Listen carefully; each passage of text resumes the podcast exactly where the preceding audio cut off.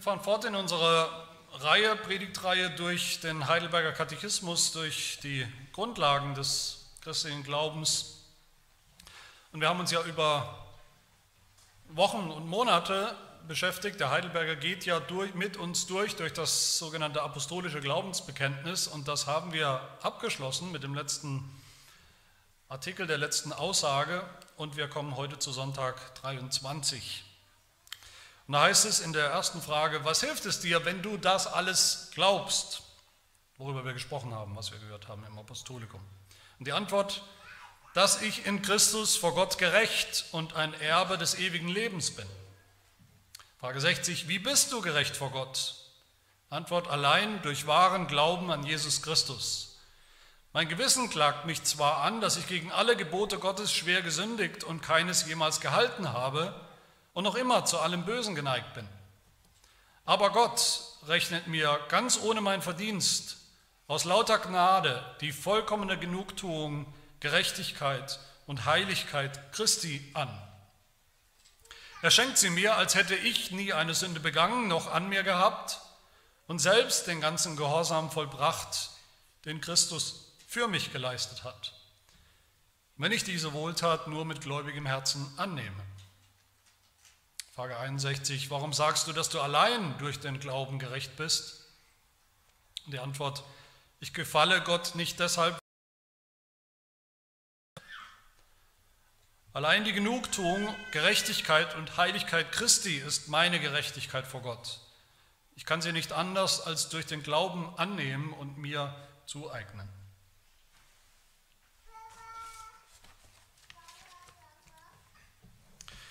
Ich denke, wir kennen alle oder ihr kennt alle den Spruch, wer es glaubt, wird selig. Das in unserem Sprachgebrauch heute, wenn man diesen Spruch hört, dann meint man, dann meinen die Menschen, die ihn gebrauchen, normalerweise was, was völlig unglaubwürdig ist, was sowieso kein Mensch glaubt. Dann sagt man diesen Spruch, wer es glaubt, wird selig. So hat sich das eingebürgert. Aber eigentlich ist ursprünglich genau das Gegenteil oder fast das Gegenteil gemeint. Woher kommt dieser Spruch denn?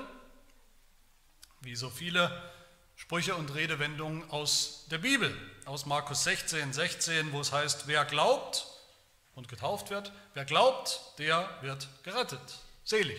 In anderen Bibelübersetzungen, wer glaubt, wer es glaubt, wird selig.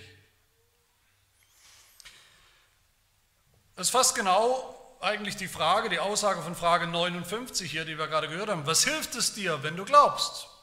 Und die Antwort, dass ich gerettet bin, selig. Wer es glaubt, wird selig. Und so wie es da steht, also im Heidelberger oder auch in der Bibel, in Markus 16 steht, diese Aussage, dieser Spruch, ist das eine steile Aussage, ist das sogar eine sehr anstößige Aussage in der heutigen Zeit, doppelt anstößig sogar. Wer es glaubt, wird selig. Dieser Satz ist anstößig für alle, die nicht glauben, die ungläubigen Menschen, die sagen, die denken, ich habe das schon mehrfach gehört, ich höre das eigentlich immer wieder mal, naja, ihr Christen, ihr macht es euch ja sehr einfach, ihr glaubt halt irgendwas, und dann wird es einfach wahr für euch. Abracadabra und plötzlich wird es wahr. Das ist eine schöne Strategie, so nach Pippi Langstrumpf ein bisschen. Ihr macht euch halt eure Welt, wie sie euch gefällt.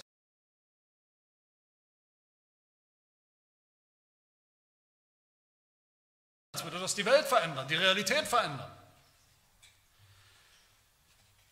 Und dann sagt man einfach glauben, schon ist man gerettet. Das ist eigentlich zu einfach, zu billig, sagen viele Ungläubige.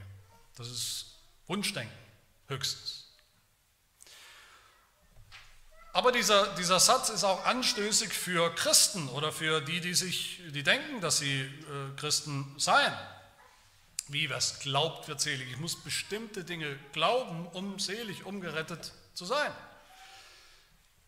Was denn bitteschön? Was genau muss ich denn glauben? Und wer sagt mir denn, was ich zu glauben habe, damit es reicht, damit es mich rettet? Was muss man eigentlich glauben, um, um selig zu sein, um gerettet zu sein, erlöst zu sein, um mit Recht sagen zu können, ich bin ein Christ? Ich denke, viele Menschen, wenn man sie fragen würde heute instinktiv, viele Christen würden sagen, nicht was muss man glauben, ist die falsche Frage. Nicht was, sondern an wen? ist die Frage. Es geht nicht um bestimmte Glaubensinhalte, nicht wer es glaubt, wird selig, sondern wer glaubt, wer an jemanden glaubt. Es geht um eine Person, es geht um die Person Jesus Christus. Wir müssen einfach an Jesus glauben. Dann sind wir gerettet. So würden es viele Menschen heute sagen. Diese Antwort ist richtig, aber leider auch so unglaublich falsch. Je nachdem, wie wir sie wirklich meinen, wie wir sie wirklich verstehen, diese Antwort. Manche reagieren fast allergisch, wenn man mit irgendwelchen inhaltlichen Fragen über diesen Jesus Christus kommt. Sie sagen, nein, man muss halt einfach an Jesus glauben. Jesus als Person, eine Beziehung mit ihm aufbauen, eine Vertrauensbeziehung aufbauen.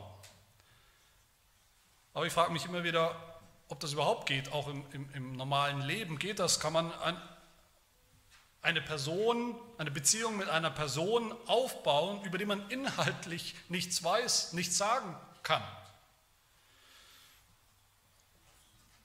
Vor allem, wenn wir diesen Jesus nicht mal sehen, nicht mal persönlich, leibhaftig bei uns und vor uns haben.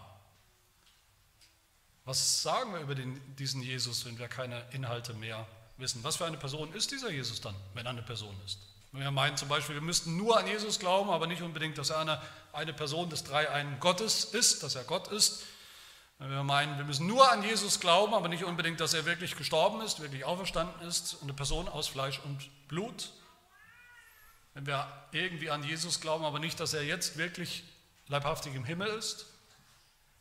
Wenn wir irgendwie an Jesus glauben, aber nicht an die Kirche, an seinen Leib auf Erden, auf der Erde weil wir an Jesus glauben, aber nicht, dass er wiederkommen wird, um all dem ein Ende zu machen, zum Ziel zu bringen, zu richten und zu vollenden. Wenn wir an so einen Jesus glauben, in Anführungsstrichen, dann ist das vielleicht auch eine Art von Glaube nach heutigen Definitionen. Ein, ein Vertrauen. Aber was auch immer es ist, es ist auf jeden Fall kein Glaube, der uns rettet.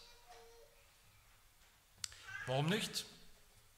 Warum denn nicht? Was kann denn wichtiger sein als Jesus Christus, eine Beziehung zu Jesus Christus? Will ich heute hier etwa behaupten, dass, wir, dass es neben Jesus noch andere wichtige Dinge gibt, die wir glauben müssen, um gerettet zu werden? Nein, natürlich nicht, will ich nicht sagen. Nichts ist wichtiger als Jesus Christus. Seine Person, wer er wirklich ist, wie wir zu ihm stehen, unser Glaube an ihn, der ist entscheidend ausschlaggebend. Die Frage ist nur, an welchen Jesus wir glauben. An einen, den wir selber erfunden haben, den wir uns zurechtdenken, zurechtschustern, nach unseren Bedürfnissen, den wir uns vorstellen, den wir einfach spüren, den wir irgendwie intuitiv kennen. Im Herzen weiß ich doch, dass er da ist. Oder an den Jesus, den uns Gottes Wort beschreibt und offenbar macht, vor Augen stellt. Es ist richtig, es ist genau richtig, wenn wir an Jesus glauben, sind wir gerettet. Wer es glaubt, wer an ihn glaubt, wird selig. Das ist richtig und bleibt richtig.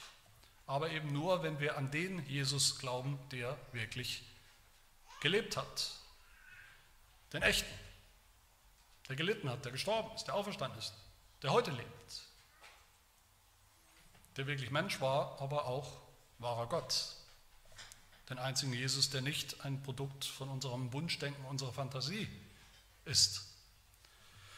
Und heute geht es um diesen Glauben, diesen rettenden Glauben. Wir wollen uns drei Dinge anschauen mit Hilfe des Heidelberger Katechismus. Nämlich erstens, wahrer Glaube hat einen Inhalt. Zweitens, wahrer Glaube rechtfertigt, rettet, macht selig. Und drittens, wahrer Glaube ist kein Werk. Und zum ersten, wahrer Glaube hat einen Inhalt. Das, das wer nur zwei oder viermal bei uns im Gottesdienst war, der hat das wahrscheinlich von mir schon gehört. Ich werde auch nicht müde, das zu sagen, immer und immer wieder zu sagen, weil große Teile der Christenheit das anscheinend vergessen haben oder immer mehr vergessen. Aber der Glaube, der christliche Glaube hat einen Inhalt. Das ist der Grund dafür, dass der christliche Glaube eben ein, ein Bekenntnis ist, ein Glaubensbekenntnis und immer schon war. Irgendein Herzensglaube nur, nur irgendein Gefühl in meinem Herzen, dass ich doch glaube an Jesus, ohne Inhalt, ohne Dinge, die ich über diesen Jesus weiß, zu denen ich mich bekenne, das ist eigentlich eine völlig neue Erfindung in der Geschichte der Christenheit. Eine Erfindung von den letzten paar Jahrhunderten. Höchstens. Ein inhaltsloser Glaube, der aber doch irgendwie eine echte, authentische, nebulöse, vielleicht auch eine echte Beziehung zu Jesus sein soll. Ohne Bekenntnis, ohne Inhalt, aber doch eine echte Beziehung. Also eine neue Erfindung. Natürlich ist das auch der Grund für einen Katechismus, wie den Heidelberger, eben uns genau diesen Inhalt des Glaubens ja, ja, zusammenzufassen und nahezubringen. Natürlich ist das der, der Grund auch für Lehre insgesamt. Warum gibt es Lehre in der Gemeinde? Warum gibt es Predigten in der Gemeinde? Weil der Glaube einen Inhalt hat, etwas, das wir glauben, etwas, an das wir glauben und an den wir glauben. Wenn der Glaube nur ein Gefühl wäre, bräuchten wir keine Predigten, Bräuchten wir keine Lehre, bräuchten wir keinen Katechismus, bräuchten wir keine Bekenntnisse, dann könnten wir uns zusammensetzen beim Kerzenlicht mit einem Räubuschtee oder mit einem Gläschen Rum oder was auch immer, an den Händchen halten, schöne Musik auflegen und dann in Stimmung bringen und unser Glaube wächst und wächst. Aber das wäre eine Farce und hat nichts mit christlichem Glauben zu tun. Was ist denn eigentlich Glaube? Was bedeutet das denn eigentlich zu glauben? Viele Menschen denken heute, das ist wahrscheinlich so die Standardansicht, wenn, man, wenn Leute das hören, ich glaube irgendwas, wie reagieren dann andere? Sie sagen, Glaube ist doch das Gegenteil von Wissen. Von, von Erkenntnis aufgrund von Fakten, die einfach wahr sind. Glaube ist das Gegenteil davon. Oder was ganz anderes. Man kann was wissen, man kann was wissen, dass es wahr ist. Oder man kann was glauben, auch wenn es nicht wahr ist. Oder eben nur für dich wahr ist. Deshalb der Satz, wer es glaubt, wird selig, der dann eben gebraucht wird, wenn wir von unserem Glauben erzählen, sagen Ungläubige gern, naja, wer es glaubt, wird selig. Und sie meinen damit, wenn du das glaubst, wenn sie respektvoll sind, ich erlebe immer wieder, Respekt, nicht nur, aber auch respektvolle Ungläubige und die sagen dann, naja, ist doch schön, wenn du das glaubst, dann ist es eben für dich wahr für dich wahr. Nicht wirklich wahr, nicht wahr wahr, aber eben für dich wahr, in deiner eigenen virtuellen Realität ist es wahr. Und das meinen die, wie gesagt, sogar manchmal respektvoll, lass doch jeden glauben, äh, was er will, jeden seine Realität. Aber in Wirklichkeit geht das doch stark in die Richtung, wird nicht gesagt, aber der Unterton ist da, eigentlich spinnt er schon ein bisschen wenn er sowas glaubt.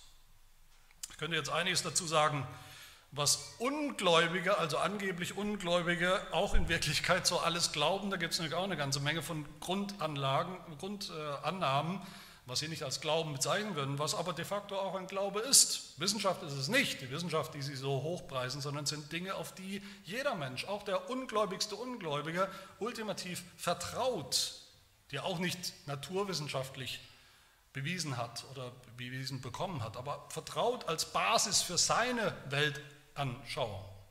Aber lassen wir das mal, was, wirklich, was ist wirklich hier gemeint mit, mit Glauben? Was meint die Bibel, wenn es heißt, wer glaubt, wird selig, wer glaubt, wird gerettet? Wer sich erinnert, die, die in dieser äh, Predigtreihe dabei waren oder einfach den Heidelberger kennen, was die meisten von uns ja eigentlich sollten, wir haben eine extra Frage im Heidelberger Frage 21, die lautet, was ist wahrer Glaube?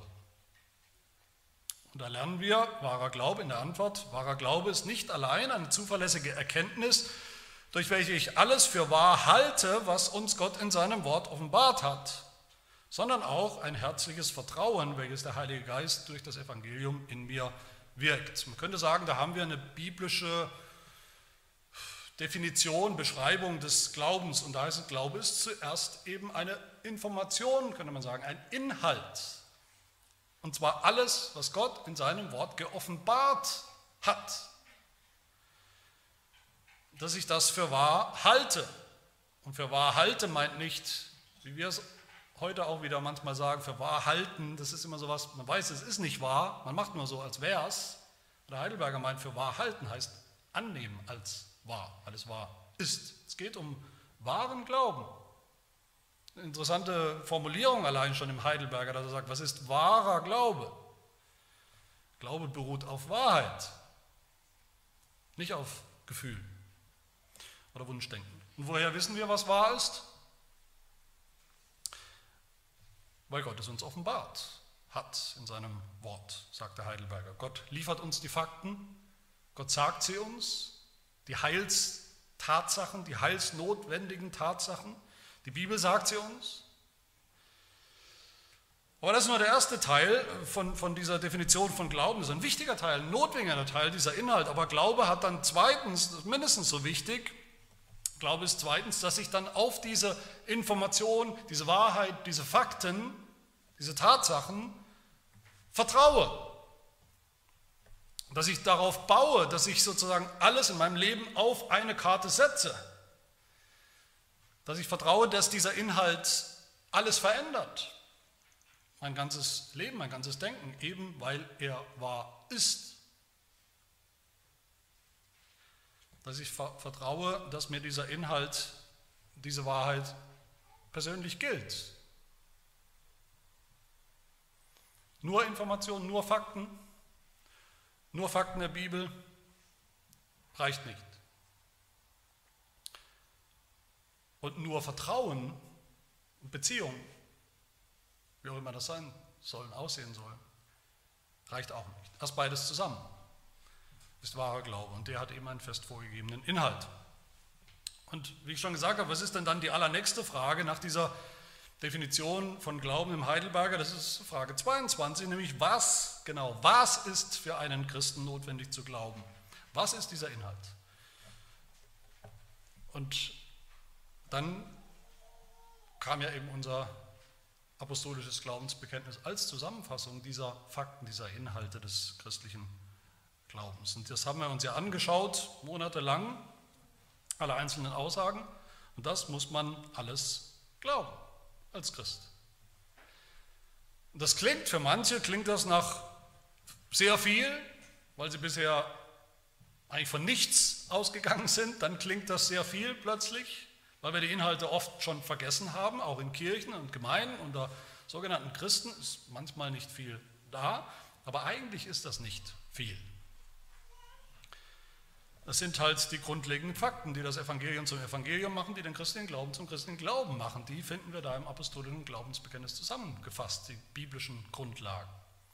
Wir müssen glauben, jeder von uns, an Gott, den Vater, den Allmächtigen, dass er der Schöpfer ist, der all das, die Welt, das Universum gemacht hat, auch uns gemacht hat. Wir müssen glauben, dass Jesus Christus sein ewiger, eingeborener Sohn ist. Wir müssen glauben, dass der dann empfangen wurde durch den Heiligen Geist geboren wurde von einer jungen Frau Maria, dass er Mensch geworden ist. Wahrer Mensch. Wir müssen glauben, dass er gelitten hat, gekreuzigt, gestorben und begraben für uns, für unser Heil. Wir müssen glauben, dass er hinabgestiegen ist in das Reich des Todes, dass er unsere Höllenqualen erlebt und erlitten hat an unserer Stelle. Wir müssen glauben, dass er am dritten Tag auferstanden ist von den Toten. Wir müssen glauben, dass er aufgefahren ist in den Himmel, dass er leibhaftig und dass er genauso leibhaftig wiederkommen wird, um die Geschichte zum Ziel zu bringen, zur Ewigkeit, zur Herrlichkeit. Wir müssen die eine heilige Kirche glauben, wir müssen die Gemeinschaft der Heiligen, die Vergebung der Sünden und die Auferstehung der Toten glauben. All das sollte uns bekannt vorkommen. Das ist das alles, was wir glauben müssen. Das ist der Inhalt des wahren christlichen Glaubens. Gibt keinen anderen. Und jetzt sind wir sozusagen fertig damit. Wir haben uns das Apostolikum angeschaut, den Inhalt des Glaubens und äh, ich hoffe, ihr habt das auch nochmal benutzt, diese kurze Wiederholung, um euch nochmal selbst zu fragen, ob ihr das glaubt, ob du das alles so glaubst. Und dann stellt sich eben ganz genau diese Frage 59. Wenn das so ist, das ist der Inhalt. Den soll ich glauben, den glaube ich. Was bringt's? Was bringt das? Und die Antwort, dass ich gerecht bin. Wer das glaubt, diesen Inhalt, für den gilt der zweite Punkt, nämlich das, was wir in Frage 60 bekennen, nämlich wahrer Glaube rechtfertigt, rechtfertigt uns. Wer das so glaubt, dieses, diese Grundlagen, Grundwahrheiten im apostolischen Glaubensbekenntnis, der glaubt an den wahren Jesus, den einzigen. Und wenn wir so glauben, dann passiert etwas. Nicht nur in unserem Kopf, in unserem Herzen, in unserem Gefühl, sondern dann passiert was in der Realität. Dann spielt sich, dann spielt sich ein Drama ab, das Drama von der Rechtfertigung des Gottlosen, des Sünders vor Gott. Wenn wir von diesem Begriff oder diese, dieser Lehre von Rechtfertigung hören, dann sollten wir eigentlich alle, dann müssen wir alle an ein Gericht denken. Nicht ein Gericht zum Essen, würde zur Predigt heute Morgen passen, nein, ich meine ein, ein weltliches Gericht, ein Gerichtsdrama. Daher kommt das Wort, daher kommt diese biblische Lehre, diese biblische Wahrheit, die dahinter steht. Und unser Heidelberger, der spricht auch zuallererst von einer Anklage gegen uns Sünder. Eine Anklage sogar meines eigenen Gewissens. Mein Gewissen, wenn ich ehrlich bin, klagt mich an, wie der Heidelberger sagt, dass ich gegen alle Gebote Gottes schwer gesündigt und keines jemals gehalten habe und noch immer zu allem Bösen geneigt bin. Das ist die erste Anklage, aber mein Gewissen ist nicht mal der einzige Ankläger und auch nicht der alles entscheidende Ankläger. Es gibt noch einen viel gewichtigeren Ankläger oder, oder Staatsanwalt und das ist in diesem Gerichtsdrama, das ist Gott selbst. Gott ist der Staatsanwalt und er weiß alles. Jede Sünde. Mein sündhaftes Herz, alles. Und auch Gott klagt mich an, mit Recht weil ich ein Sünder bin, der gegen alle Gebote Gottes gesündigt hat. Das heißt, in dieser Anklage vor Gericht, da gibt es einen Standard, einen objektiven Standard. Auch Gott entscheidet nicht willkürlich, ob jemand schuldig ist oder nicht. Gottes Gesetz, was Recht ist, gerecht ist, seine Gebote. Seine Gebote, die wir alle nachweislich immer und immer wieder gebrochen haben, vom ersten Tag unseres Lebens bis heute. Apostel Paulus beschreibt die Anklage so in Römer 3, er sagt, es ist keiner gerecht, auch nicht einer. Alle Menschen sind schuldig vor Gott im Gericht, ohne Ausnahme, ohne Zweifel. Und unser Gewissen weiß das, unser Gewissen weiß viel, klagt uns an. Wir selber müssen uns das eingestehen, dass wir schuldig sind vor Gott. Und unser Anwalt weiß das. Und um in diesem Bild vom Gerichtsdrama zu bleiben, ist Gott dann auch der Richter. Gott selbst ist auch der Richter. Der Richter steht auf, Gott, Gott steht auf, Gott will uns die Strafe verkündigen und auferlegen, die wir alle verdient haben, als Verbrecher gegen sein Gebot, gegen seine Ehre, die Ehre des Gottes, des Schöpfers, der uns gemacht hat. Aber dann kommt die große Wende, dann kommt in diesem Drama kommt die große Wende, die Wende des Evangeliums. Und das Evangelium fängt immer an mit den Worten, aber Gott.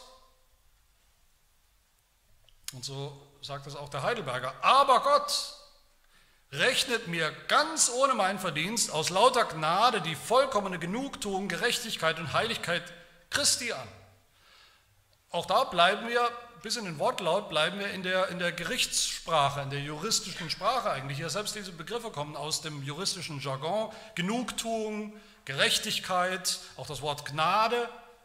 Der Richter ist da, der Richter will eigentlich und muss eigentlich die Strafe verhängen, verkündigen über uns. Aber sozusagen in, in, in der letzten Millisekunde steht einer auf, der bisher noch gar nicht aufgetaucht ist in diesem Drama vor Gericht. Ein Anwalt. Unser Anwalt, von dem wir vielleicht gar nicht wussten, dass wir ihn mitgebracht haben. Da steht ein Anwalt auf. Und er sagt zum Richter, Sie haben völlig recht, Herr Richter, Herr Vorsitzender. Der Angeklagte ist schuldig im Sinne der Anklage.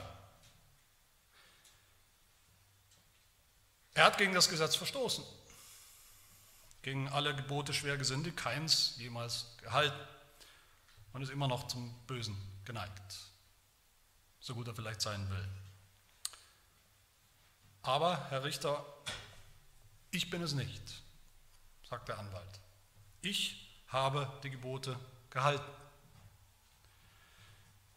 Ich habe immer gerecht, richtig, heilig gelebt. Und zwar vollkommen in jedem Sinn. Und dann sagt der Anwalt, möge das Gericht doch anerkennen, möge das Gericht doch gewogen sein, mein Verdienst, meine vollkommene Gerechtigkeit, Heiligkeit anzuerkennen anstelle für den Angeklagten. Und dann geschieht was Wunderbares. Der Richter sieht den Anwalt, sieht das Verdienst, den Gehorsam von diesem Anwalt und ist bereit, das gelten zu lassen für den Angeklagten. Er rechnet es uns an, wie der Heidelberger sagt, was eben auch Gerichtssprache ist. Er streicht unsere Schuld durch und schreibt darunter abgegolten in Jesus Christus, dem Anwalt, dem Stellvertreter. Das heißt, der Richter macht Gebrauch von dem, was man auch kennt im Strafrecht, dem Begnadigungsrecht oder Gnadenrecht. Der Heidelberg sagt, aus lauter Gnade schenkt Gott, der Richter, dem Angeklagten die vollkommene Gerechtigkeit und Heiligkeit Christi, des Anwalts. Er kennt das an, lässt das gelten, was er nicht müsste. Er lässt es gelten, weil das, was der Anwalt bietet, absolut vollkommen ist, von höchstem Wert. Er lässt das gelten, weil der Anwalt in Wirklichkeit nicht irgendein dahergelaufener Anwalt ist, sondern in Wirklichkeit sein ewig geliebter, völlig gerechter, heiliger, gehorsamer Sohn. Aber selbst dann lässt der Richter das nicht einfach so gelten. Er besteht darauf, dass trotzdem Genugtuung geschieht. Wie uns unser Katechismus erinnert. Auch ein biblischer Begriff und auch ein juristischer Begriff, mit Recht muss das passieren, Genugtuung, dass die geschädigte Partei in so einem Gerichtsprozess, die geschädigte Partei auch Genüge, Genugtuung erfährt. Und die geschädigte Partei, das ist der Richter selbst, das ist Gott. Gott will Gerechtigkeit. Gott will und kann nicht einfach mal kein gerechtes Urteil sprechen. Einfach mal keine Strafe verhängen für Vergehen. Und deshalb sagt er, sagt der Richter zum Anwalt, ich bin bereit, deine Gerechtigkeit gelten zu lassen für, die, für den Angeklagten. Aber nur, wenn Sie, Herr Anwalt, auch bereit sind, die Strafe auf sich zu nehmen zu tragen, stellvertretend für den Angeklagten. Und dann passiert das zweite Wunderbare. Jesus Christus, der Anwalt, sagt, ja, ich bin bereit, dafür bin ich gekommen, um mein Leben zu geben als Lösegeld für die vielen angeklagten Sünder. Und der Richter nimmt das an. Er ist zufrieden damit. Der Apostel Paulus sagt, ihn hat Gott zum Sühnopfer bestimmt, als Sühnopfer anerkannt für die vielen Angeklagten. Und einem Moment, der dann eigentlich kaum zu überbieten ist an Dramatik, da passiert dann der große Wechsel. Der Angeklagte bekommt den Freispruch und der Anwalt wird verurteilt, wird abgeführt von den Gerichtsdienern, wird ans Kreuz geschlagen, wo er stirbt, die Todesstrafe, die gerechte Strafe für uns Sünder. 2. Korinther 5, der, der von keiner Sünde wusste, wurde für uns zur Sünde gemacht, damit wir, die Sünder, in ihm und durch ihn zur Gerechtigkeit Gottes würden. Und so sagt der Apostel Paulus in Römer 3, so kann Gott beides sein. Gott kann selbst gerecht sein, was er ist, was er immer sein muss, und gleichzeitig den rechtfertigen, der aus Glauben an Jesus Christus ist, der glaubt. Und anschließend kommt dann der Richter zu, zu mir, zu dem, zu dem, der eben noch angeklagt war, auf der Anklagebank saß und schüttelt meine Hand, wie der Katechismus hier sagt, das ist das Bild, als hätte ich nie eine Sünde gehabt, als hätte ich nie ein Verbrechen begangen und sogar noch weiter, als hätte ich selbst den ganzen Gehorsam vollbracht, den Christus, mein Anwalt, für mich geleistet hat, einen vollkommenen Gehorsam. Meine Lieben, das ist das Bild, das biblische Drama von der Rechtfertigung, das der Heidelberger uns hier ausmalt. Das wunderbare Bild des Evangeliums. Ein Bild, das uns nie langweilig werden darf, das uns nie, an das wir uns nie gewöhnen dürfen, zu dem wir immer zurückkehren müssen, jeden Tag. Wir werden nie erwachsen sozusagen, dass wir dieses Drama von der Rechtfertigung nicht mehr bräuchten. Das ist der Glaubensartikel, mit dem der Glaube steht oder fällt. Aber eins fehlt noch in diesem Bild. Ich weiß nicht, ob ihr es gemerkt habt. Wie alle, alle, die wir hier sitzen, wir sitzen alle, ausnahmslos, alle grundsätzlich als Sünder auf dieser Anklagebank. Wir sind alle schuldig, haben Strafe verdient. Da sind wir alle eins, alle gleich. Aber wir haben nicht alle Jesus Christus als Anwalt. Nicht alle Menschen haben das. Alle sind Sünder, aber nicht alle haben Jesus als Anwalt, der aufsteht, wenn es entscheidend ist, wenn es darauf ankommt.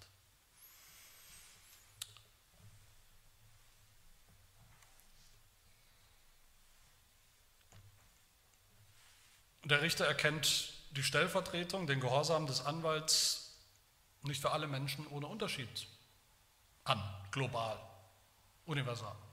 Nicht für alle Sünder, die je gelehrt haben. Nicht nur der Anwalt wird am Ende verurteilt zu, zu Tod, zu Strafe, auch viele Angeklagten werden trotzdem verurteilt zum Tod, zur ewigen Strafe, zur Hölle, zur Verdammnis. Immer noch. Warum? weil sie diesen Anwalt nicht haben wollen. Weil sie meinen, sie brauchen ihn gar nicht.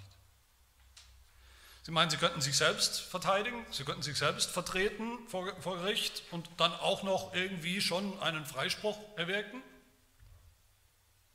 Sie haben irgendwas in der Hinterhand zu, zu ihrer Verteidigung, aber das geht schief. Der Richter hört sie nicht mal an. Die haben nichts vorzubringen. Der Anwalt vertritt nur manche. Nur für manche erkennt der Richter an, was der Anwalt, was Jesus Christus getan hat. Für wen? Für alle, die glauben, die an den Anwalt glauben. Und das, was er getan hat, die ihn annehmen als ihren Anwalt und Stellvertreter. So sagt es der Heidelberger am Ende. Er sagt, das alles, dieses wunderbare Drama von der Rechtfertigung, diesen, diesen Wechsel, eigentlich das Herzstück des Evangeliums, das gilt uns, das gilt mir, der Heidelberg sagt, wenn ich diese Wohltat nur mit gläubigem Herzen annehme, wenn ich mit wahrem Glauben und Vertrauen antworte. Dem Glauben, der diese Fakten anerkennt über Jesus Christus, und dem Glauben, der herzlich vertraut auf diese Dinge und auf diesen Christus. Hast du diesen Glauben? Wenn du diesen Glauben hast, das ist alles, was du jemals brauchst, um gerettet zu werden. Das ist das ganze Evangelium. Wer das glaubt, wird selig. Und ich will schließen mit einer letzten Gefahr, mit einem letzten Missverständnis, wenn es darum geht, was Glaube ist. Katechismus spricht das an in der letzten Frage von diesen dreien, und das ist auch mein letzter Gedanke. Nämlich wahrer Glaube ist kein Werk, sondern ein Geschenk. Frage 61. Warum sagst du, dass du allein durch den Glauben gerecht bist? Was meinen wir damit? Was meinen wir damit nicht? Was wir meinen, haben wir gerade gesehen in diesem Gerichtsdrama. Wenn ich diese Wohltat, die Wohltat, dass der Anwalt eben bereit ist, für mich zu sterben und dass der Richter bereit ist, seinen Gehorsam, seine Gerechtigkeit anzuerkennen für mich, wenn ich das mit gläubigem Herzen annehme, dann bin ich gerecht vor Gott, dann bin ich freigesprochen, dann bin ich gerettet, dann bin ich erlöst, mehr brauche ich nicht. Aber was wir nicht meinen, und das ist immer die Gefahr, wenn man alles reduziert auf den Glauben. Was wir nicht meinen, ist dann, dass am Ende der Glaube das ist, was mich rettet. Streng genommen rettet uns der Glaube nicht. Unser Glaube rettet uns nicht. Nicht weil du glaubst, wirst du selig. Weil du glaubst. Niemand wird gerettet von seinen Sünden, weil er glaubt. Weil er so schlau ist, zu glauben, zur rechten Zeit angefangen hat zu glauben. Weil er so gut ist, dass er glaubt. Weil er so toll glaubt. Viele denken das, viele Menschen, viele vermeintliche Christen sagen, man muss glauben, ja, man muss glauben. Und wenn wir glauben, dann wird Gott das anerkennen. Gott wird das anerkennen. Er sieht ja, dass ich glaube. Wird meine fromme, gläubige Haltung anerkennen. Wer glaubt, den wird Gott eben als, als, als würdig anerkennen. Würdig des Heils, des Evangeliums der Erlösung. Aber meine Lieben, das ist ein schlimmes, schlimmes Missverständnis, ein, ein, Missverständnis, durch das am Ende alles wieder in Schieflage gerät, durch das wir am Ende das Evangelium, von dem wir gerade gesprochen haben, wieder komplett auf den Kopf stellen und komplett verlieren. Da schmuggeln wir was ein, was vielleicht wie eine Kleinigkeit aussieht, aber doch am Ende alles zerstört. Wer so redet, der baut am Ende doch nicht auf Jesus Christus so fromm das vielleicht klingt, er baut nicht auf das Evangelium, sondern auf sich selbst, sein Gläubigsein, seinen Glauben, auf seine Schlauheit zu glauben, auf seine Einsicht, auf seine Fähigkeit zu glauben vielleicht oder auf, vielleicht auf die Qualität meines Glaubens. Andere haben ein bisschen Glauben, ich habe einen besonderen Glauben, mein Glaube ist vielleicht besonders stark, besonders fruchtbar. Und damit macht er am Ende den Glauben wieder zu was? Den Glauben zu einer Leistung. Den Glauben zu einem Werk, zu etwas, was wir tun, was wir in die Waagschale werfen, wofür wir belohnt werden wollen, was uns würdig macht des Heils. Schau mal Gott, wie toll ich glaube. Wie stark, wie fest mein Glaube ist, wie ich anderen erzähle ständig von meinem Glauben. Wie fruchtbar ich bin für dich. Das muss dir doch gefallen. Deshalb musst du mich doch annehmen. Deshalb musst du mich doch freisprechen von meinen Sünden. Der Heidelberger sagt völlig richtig und wichtig, ich gefalle Gott nicht deshalb, weil mein Glauben mich würdig macht. Wer das denkt, wer denkt, er wird gerettet, weil Gott so beeindruckt ist davon, dass ich glaube, dass du glaubst, der hat Glauben nicht verstanden was Glauben bedeutet. Glaube ist ein Mittel. Glaube ist ein Werkzeug. Mein Glaube ist ein Werkzeug. Ist ein Instrument, ist ein Kanal, durch den wir in Verbindung kommen mit Jesus, mit seinem Tun, mit seinem Werk, mit seinem Verdienst, mit seinem Gehorsam, mit seiner Gerechtigkeit. Der Glaube an sich ist rein gar nichts wert. 0,0 Cent. Er meint, der Glaube an sich rettet uns. Das ist, wie wenn man sagen würde, ein Mensch ist äh, in der Wüste unterwegs und ist dem, dem Verdursten nahe, kurz vorm, vorm Tod und findet dann eine Flasche mit Wasser, die aber irgendwie zu ist, also eine kleine Öffnung. Und er hat zufällig einen, einen Stroh, Strohhalm in der, in, der, in der Tasche. Und den nimmt er und damit kann, kommt er an das Wasser ran, trinkt das Wasser aus der Flasche, bleibt am Leben und denkt jetzt, er wäre gerettet, in letzter Sekunde gerettet worden durch den Strohhalm. Der Strohhalm hat ihn gerettet. Gut, dass ich ihn dabei hatte. Nie und immer, was ihn gerettet hat, ist natürlich, wissen wir alle, das Wasser. Das Wasser hat ihn gerettet. Der Strohhalm war das Werkzeug, das Mittel, durch das er ans Wasser drangekommen ist. Aber so ist auch der Glaube nur ein Mittel, durch das wir das Wasser des Lebens bekommen, durch das wir Jesus Christus bekommen, seinen Verdienst, seine Gerechtigkeit. Was zählt, ist Christus. Was zählt, ist nicht mein Glaube an sich, der mich rettet als Glaube, als etwas Besonderes, etwas Anerkennenswürdiges. Nur Christus rettet mich. Und das kann ich nur glauben. Mehr nicht. Was zählt, ist allein die Genugtuung, Gerechtigkeit und Heiligkeit Christi, sagt der Heidelberg. Die kann ich nicht anders als durch den Glauben, durch Glauben als Werkzeug, Instrument, als Kanal annehmen und mir zueignen. Wenn wir das alles mal begreifen, begreifen, dass wahrer Glaube einen Inhalt hat, der Inhalt ist Jesus Christus, natürlich, nichts anderes, aber eben der ganze, der wahre, der Christus, der uns im Wort Gottes vor Augen gestellt wird, den Gott uns offenbart hat, wie er uns im ganzen Glaubensbekenntnis vorgestellt wird, wenn wir begreifen, dass wir Sünder sind, schuldig vor Gott dem Richter, aber dass wir in Jesus auch diesen wunderbaren perfekten, heiligen Anwalt haben, den Gott anerkennt und der für uns die Strafe getragen hat. Wir erkennen, dass der Glaube, unser Glaube kein Werk ist, keine Leistung, die reicht oder eben auch nicht reicht. Nicht wieder was, das wir tun, sondern nur das herzliche Vertrauen auf das, was Jesus längst getan hat wir begreifen, dass selbst der Glaube ein Geschenk ist. Gott schenkt uns sogar diesen Strohhalm. Dann sind wir gerecht vor Gott. Dann sind wir in Christus vor Gott gerecht und ein Erbe des ewigen Lebens. Das ist wahr. Die Inhalte, die Fakten sind wahr. Und das ist dann wahrer Glaube. Und er rettet dann auch wirklich. Wer es glaubt, wird selig. Amen. Wir beten.